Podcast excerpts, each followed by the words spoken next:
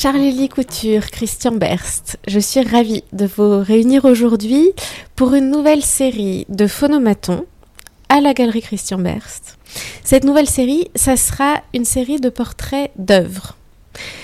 Nous inviterons des personnalités, spécialistes ou non du monde de l'art, toujours des amateurs éclairés, à choisir une œuvre et apporter un éclairage sur cet objet, à le donner à voir en mots. Aujourd'hui, Charlie Couture choisit un objet de Franco Bellucci. Charlie Couture, on ne vous présente plus Ah mince. Un peu quand même alors. vous êtes chanteur, compositeur, peintre, écrivain. Et vous vous dites aussi artiste multiste. Vous êtes aussi collectionneur? Euh, J'ai pas mal d'œuvres de mes amis, en fait. euh, plus, que, plus que collectionneur, euh, dans le sens euh, qu'il y, a- différents états à, la sensation d'exister. Il y a les gens qui existent euh, parce qu'ils possèdent, les thésaurisateurs. Il y a les gens qui existent parce qu'ils font, par leur action. Il y a des gens qui existent euh, parce qu'ils créent. Il y a des gens qui existent parce qu'ils transmettent. Et il y a des gens qui existent parce qu'ils pensent. Alors on est tous plus ou moins l'un, l'autre ou le troisième, thésaurisateurs, acteurs, créateurs, euh, vecteurs ou, euh, euh, on va dire le dernier, on va le mettre catégorie consommateur, on va dire. Mais majoritairement, on se retrouve plutôt dans une activité que dans une autre. Moi, je suis heureux quand je crée, quand je, c'est-à-dire quand je transforme en, en visible euh, quelque chose d'invisible. Voilà la- ma définition de la création.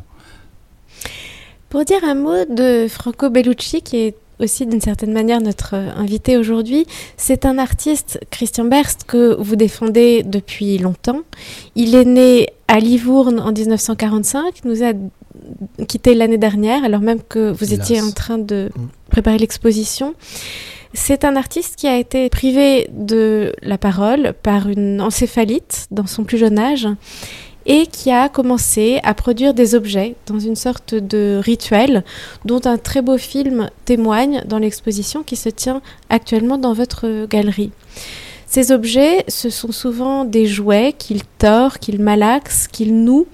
Il y a aussi toutes sortes d'objets, des chaussures, des tissus, une roue de vélo, un gant de boxe, une hélice. Dans quelles circonstances avez-vous découvert son travail? Je dois sa découverte à un curateur, metteur en scène euh, italo-argentin qui s'appelle Gustavo Giacosa et qui, lui, avait eu connaissance, parce qu'il a, comme il a les deux nationalités, il a énormément de réseaux en Italie et il a beaucoup écrit sur la question de l'art brut euh, et donc on se connaissait depuis de nombreuses années et effectivement c'est par son biais que je l'ai découvert. Et c'est intéressant d'ailleurs la manière dont vous le présentez parce que la première chose que vous évoquez, ce sont les jouets. Or, ça témoignait simplement du fait que c'est probablement la part la plus narrative, celle qui nous parle immédiatement parce que euh, ce sont des objets qui sont identifiables, un dinosaure, un requin, euh, un chien, un oiseau, etc. Et à vrai dire, en fait, au départ, c'était des objets de rebut qu'il ramassait autour des pavillons de l'institution qu'il fréquentait. Et il les collectait, là pour le coup, il était un peu collectionneur. Il collectionnait ces objets et à un moment donné, il y a par une sorte de mécanique dont on ne connaît pas exactement l'origine, il s'est mis à les associer. Et pas à les associer n'importe comment, c'est-à-dire à les lier. Là, évidemment, sans vouloir faire de la psychanalyse de comptoir, mais on est obligé de se référer un petit peu à une partie de son parcours. C'est qu'il faut le savoir, il était considéré comme agité quand il a été interné euh, à l'adolescence. Il a été pendant des années sur des lits de contention, attaché donc. Et je ne sais pas si ça a un lien. Peut-être que ça n'en a pas du tout, peut-être que c'est fortuit, mais il se trouve que quand même, il s'est mis à les associer d'une certaine manière, à les ligaturer, à les lier, à les ligoter, euh, et, donc de fabriquer à partir de ces éléments de rebut euh, une nouvelle réalité, quelque chose qui lui permettait en même temps de s'évader de la condition qui était la sienne. Et à partir du moment où un, jouet cassé trouvé là a été intégré à un moment donné. Les gens de son entourage, les gens de l'institution se sont dit Ah, tiens, il a l'air d'aimer ça, etc. Et puis, ça renvoie peut-être aussi à l'enfance qu'il n'a pas eue, ou à, un moment qui était peut-être un petit peu plus euh, enchanté, euh, même si son destin peut être considéré comme tragique, il n'en reste pas moins qu'à un moment donné, il a fabriqué cette lumière-là, et cette lumière qui nous émeut. Et ce principe du lien, du nœud, c'est quelque chose qu'on retrouve aussi chez d'autres euh, artistes qu'on associe au, territoire de l'art brut. Par exemple à Judith Scott, même si la manière de nouer est très différente chez elle. Il s'agit hein plutôt d'une sorte de c'est plus d'enserrage. C'est plus arachnéen. C'est arachnéen, c'est-à-dire qu'elle enveloppe, elle enserre euh, patiemment des fils de laine autour d'objets qu'elle a quelque part dérobé dans l'institution. Donc, à moins de radiographier l'objet, il est très difficile de savoir ce qui est à l'intérieur. Mais on a l'impression qu'elle fabrique des cocons comme une araignée. Tandis que chez Franco Bellucci, on a l'impression peut-être de l'idée d'une réparation, qui est d'ailleurs euh, une idée qu'avance euh, Giovanni Giacosa dans le catalogue de l'exposition que vous avez publié. Oui, on ne peut pas ne pas penser à la réparation, mais je pense. Moi, ce qui me passionne dans, le travail de Franco, euh, c'est l'association de concepts inconcevables. Et dans cette espèce de juxtaposition qui se fait en force de choses impossibles, mmh. qui sont pas à la même échelle, ou qui sont euh, associées euh, presque par, par, contrainte. Il en découle une poétique extrêmement puissante par l'association de ces concepts impossibles. Ça fait écho d'ailleurs au titre de l'exposition, qui est beau comme qui est le début de la fameuse phrase de mm. Lautréamont dans Les Champs de Maldoror, beau comme la rencontre fortuite sur une table de dissection d'un parapluie et d'une machine à coudre. Quand, j'ai découvert l'œuvre de Bellucci, j'ai pensé à cette phrase de Lautréamont immédiatement. Je voudrais à présent que l'on s'exerce à décrire cet objet autour duquel nous sommes euh, réunis aujourd'hui. Est-ce que, Charles Elie, vous voulez euh, commencer? Si on veut, il s'agit d'une petite euh, sculpture, un petit objet dans lequel on va trouver différents éléments associés, comme on l'a dit, euh, ligotés ensemble. Il y a à la fois un requin bleu en plastique euh, et un bois flotté ramassé peut-être en bord de plage et euh, une espèce de, papier euh, torsadé qui est peut-être, Christian le suggérait, une blouse en, papier, euh, mais qui, tout d'un coup se trouve réduite à, la taille de, presque rien, tellement elle est comprimée. Et ces différents éléments sont assemblés avec un tuyau de jardinage et euh, du fil euh, qui peut être du fil à linge ou quelque chose comme ça. Et, ça donne en fait une image euh, de, d'un drame qui peut être le drame de la mer.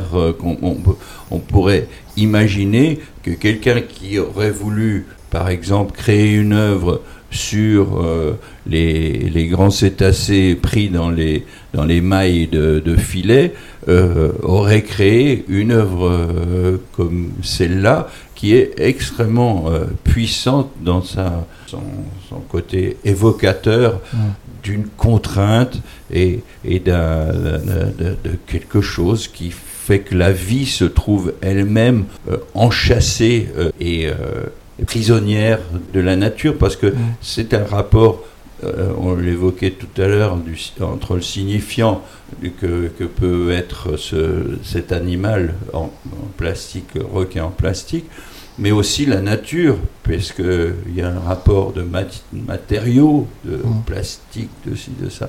C'est ce qui me fascine dans, le travail en général de cet artiste, où le fond, si je puis dire, euh, c'est-à-dire le signifiant des, des objets utilisés a autant de sens que la forme. Euh, il y a une espèce de, dialogue permanent entre ce qu'est ce que, ce l'objet et ce qu'il ce qui peut signifier. Non, mais c'est véritablement ça. C'est il est d'une cohérence folle dans l'incongruité de ces associations.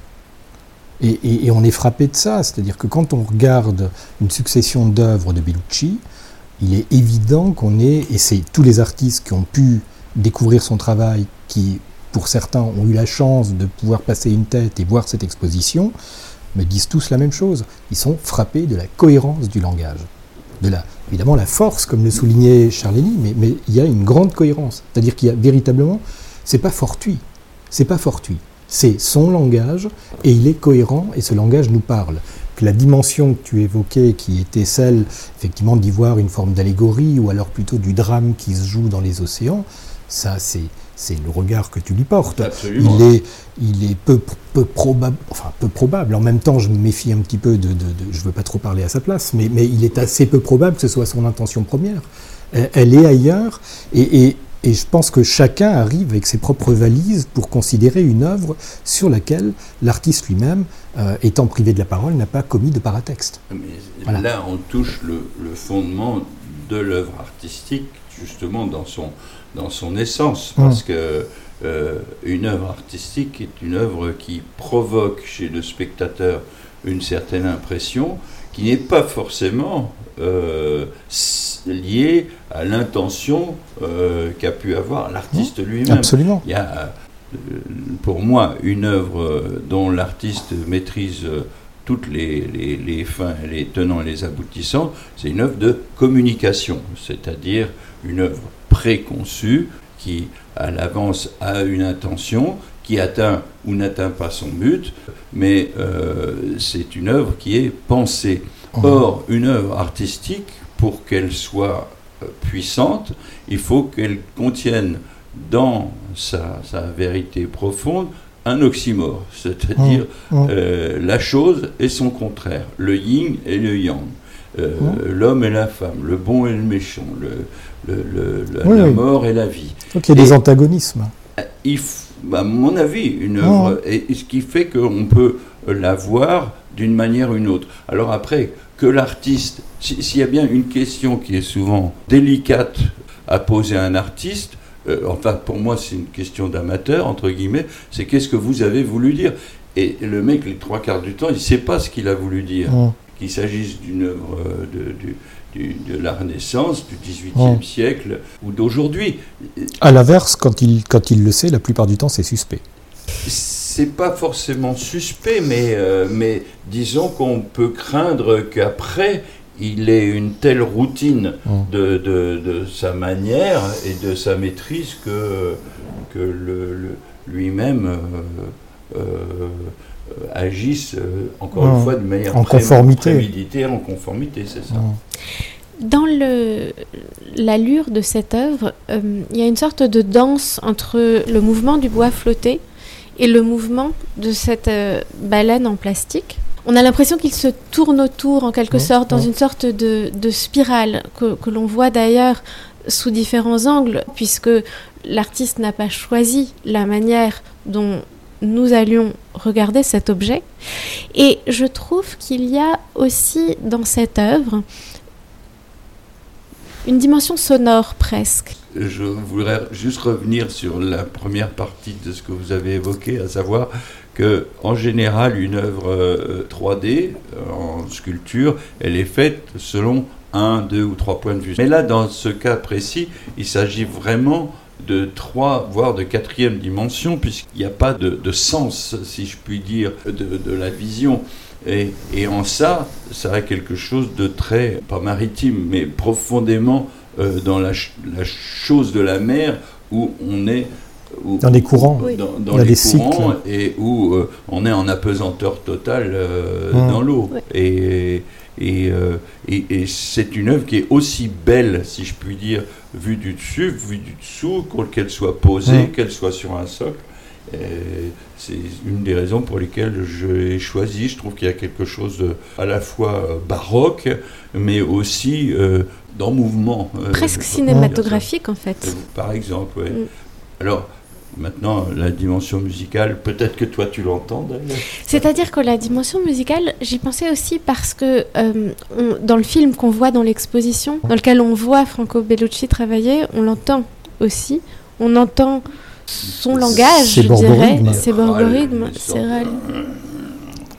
C'était très impressionnant. La première fois que je l'ai rencontré, c'était un peu dans ces circonstances, puisque le, le responsable euh, avec lequel j'étais dans le bureau de le responsable de l'institution. Il m'a dit on va aller voir Franco Bellucci. Euh, et, et, et, en fait, il m'a planté dans le couloir parce qu'il avait oublié quelque chose. Mais il m'a dit c'est la porte qui est entr'ouverte là, c'est sa chambre. Je suis entré et je vois quelqu'un couché sur le lit qui tournait donc le dos à la porte et je n'entends que des borborigmes. Mmh, gutturaux comme ça. Je ne sais pas ce qu'il fait, donc je m'avance dans la pièce pour arriver dans son champ de vision, pour puis essayer de faire la, tête la plus aimable possible. Il ne m'avait jamais vu. Et, euh, visiblement, je ne l'intéressais pas beaucoup. En revanche, ce qui était très frappant, c'est qu'il était ah, entièrement dévolu à la pièce qu'il était en train de faire. Il n'était pas en train de la faire n'importe comment, dire qu'il était couché avec les, jambes légèrement repliées en position semi-fœtale, et il tenait les objets contre son ventre en serrant, etc. C'est-à-dire, à la fois c'est un exercice de force, mais en même temps de, grand, de patience. Il n'y avait pas de fébrilité. C'était, on, sentait qu'il inventait euh, en mouvement. C'était l'invention en mouvement, mais il y avait une grande détermination et visiblement, ni moi ni personne d'autre pouvait les détourner de ce qu'il était en train de faire. Dans, le film, à un moment donné, l'infirmier, hein quoi, lui, lui, ramène une œuvre qu'il a fait et ça, ça lui, on sent que ça lui fait plaisir. Oui, il, il, fait pour lui, quoi, comme, hein comme si on, quand je relis un poème, par exemple, ou quelque chose que j'ai écrite. Euh, qui n'avait pas forcément pour finalité d'être rendu public et qui, quand elle me revient, ah, tout d'un coup, ça, me fait plaisir de revoir tu vois, quelque chose que j'ai fait et qui n'avait pas forcément pour finalité d'être euh, présenté au public qui est le cas de d'ailleurs quelques œuvres que je montre ici. Justement, dans l'espace qui s'intitule maintenant The Bridge, une, deuxième partie de la galerie Christian Berthe, vous êtes en ce moment commissaire, Charlie Couture, d'une exposition qui s'intitule Yes or Not, comme une note de musique, et qui mêle des objets de vous ainsi que d'autres œuvres, d'autres artistes représentés par la galerie, dans une sorte de dialogue qui vraiment est comme une nécessité. Il y a une sorte de familiarité qui règne entre vos objets et les leurs. En fait, euh, le, le, le mot bridge, qui est le nom de la, de, la galerie, est très, très finement euh, trouvé parce qu'il y a toujours un moment donné où, euh, encore une fois, on prend conscience de, de l'autre avec un, majuscule. Dans un premier temps, on peut dire que une création artistique, elle est inspirée par une envie profonde de quelque chose qu'on ne maîtrise pas forcément. Mais, euh, et, donc on va essayer de, formaliser cette envie qu'on a en soi d'une manière ou une autre. Et ça demande un travail, ça demande une maîtrise. Alors quelquefois on, voit ce travail, quelquefois l'artiste fait tout pour, effacer la notion de travail, d'accès à, à, sa finalité. Et Là, en l'occurrence, les textes originaux qui sont présentés datent d'une période où je faisais euh, des coupages, des découpages, parce que les conditions faisaient que j'avais pas envie de retaper 15 euh, fois le texte, mais qu'il y avait des trucs que je voulais changer, le premier couplet aller en deuxième. C'est du cut-up, c'est à la Burroughs. Tout à fait. De vos chansons. pas pour finalité forcément d'être rendu public jusqu'à ce que quelqu'un nez là-dedans et dise mais, mais ça, ça mérite d'être montré. Mais euh, c'est vrai qu'à un moment donné, il y a une espèce de, switch comme ça qui se passe entre le, le fait de, travailler pour soi ou de travailler pour, euh, avec une certaine finalité de, de réalisation. Oui, mais le montrer un petit peu, ce que j'évoquais, euh, j'avais fait une petite présentation de l'expo et j'avais utilisé euh, l'analogie avec le pré de Francis Ponge, la fabrique du pré, où il explique la fabrication d'un poème, finalement. Et on a l'impression qu'on rentre dans la... Vraiment, on rentre dans le vortex, dans la machine, et malgré ça, on voit effectivement comment s'est construit quelque chose qui deviendra une chanson, un texte qui je veux dire, appelle la musique qui va l'accompagner. Et quand on le voit, on est en face d'un objet plastique qui transmet une émotion qui va bien au-delà et de la chanson et du travail de la fabrique qui était celle de Charles Hélier au moment où il a fait ses cut-up. Donc, et c'est ça, c'est fabuleux. Et, tout à l'heure, on parlait de l'émission et la réception d'une œuvre d'art. Et là, en l'occurrence, il y a beaucoup de ce que cette œuvre aimait qui a échappé, et presque j'ai envie de dire heureusement, à Charles Hélier. Ça lui a échappé. Ça ne me gêne pas du tout. Non, ça t'a échappé, mais nous, on le reçoit. Ça, me fait penser à cette phrase de Nietzsche, tu sais, qui disait euh, Ceux qui nous ont vus danser ont été pris pour des fous par ceux qui n'entendaient pas la musique. En tout cas, euh, d'une façon générale, euh, c'est sûr que la, création artistique, c'est une énergie. Mmh. C'est entre l'impact qu'une œuvre va avoir sur le public et le, plaisir ou la, joie ou la nécessité qu'on a de, la faire, il y a un monde. Parce que c'est des choses qui n'ont pas forcément de rapport. Pourquoi tu as fait ça? La réponse, elle est la même, je pense, pour euh, quelqu'un qui est dans un hôpital que pour quelqu'un qui est dans son atelier, parce que je devais le faire qui me fascine dans le travail euh, de Franco Bellucci, c'est le fait que euh, cet artiste est un, est un grand artiste tout court. Il se trouve que quand on voit le, dessous, de, de, on soulève le capot et qu'on regarde le moteur, effectivement, c'est assez complexe, euh, mais les œuvres elles-mêmes sont des œuvres extrêmement puissantes qui parlent euh, à, n'importe qui. C'est mm. pas des, euh, en les regardant, chacun, qui soit enfant d'école ou qui soit intellectuel, peut trouver dans, dans cette œuvre-là quelque chose qui lui parle. Mm. Et, et c'est des œuvres extrêmement puissantes qui se trouvent avoir été faites par un gars qui n'a pas euh, de la, parole, etc., etc. On va dire que ça, ça ajoute au, mystère de, la chose, mais les œuvres elles-mêmes, et c'est en ça que je les trouve absolument fascinantes, c'est des œuvres qui parlent justement un, langage poétique extrêmement, euh, extrêmement ouvert et, euh, et, tout simplement de l'ordre du merveilleux, si je puis dire, mmh. euh, dramatique certes, mais, mais, mais pas du tout, pas du tout sordide comme ce qu'on peut quelquefois deviner au travers de l'artiste qui sont enfermés en eux-mêmes. J'aime beaucoup l'emploi du terme merveilleux parce qu'on l'entend pas si souvent finalement.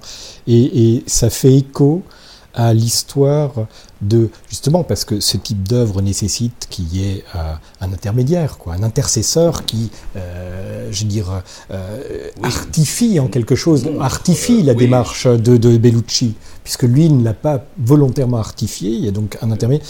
Et, et dans l'histoire de l'art brut, parfois, il y a comme ça des, intermédiaires qui sont euh, assez, aussi à peu près aussi géniaux que les créateurs. Il y a notamment, je pense, un scientifique du CNRS qui, euh, entamant une, un échange épistolaire avec Jean Perdrizet, qui était cet ingénieur complètement fou, oui c'est ça, de Digne, mm. qui, euh, qui a, a, entamé donc une correspondance et qui s'est lié d'amitié avec lui.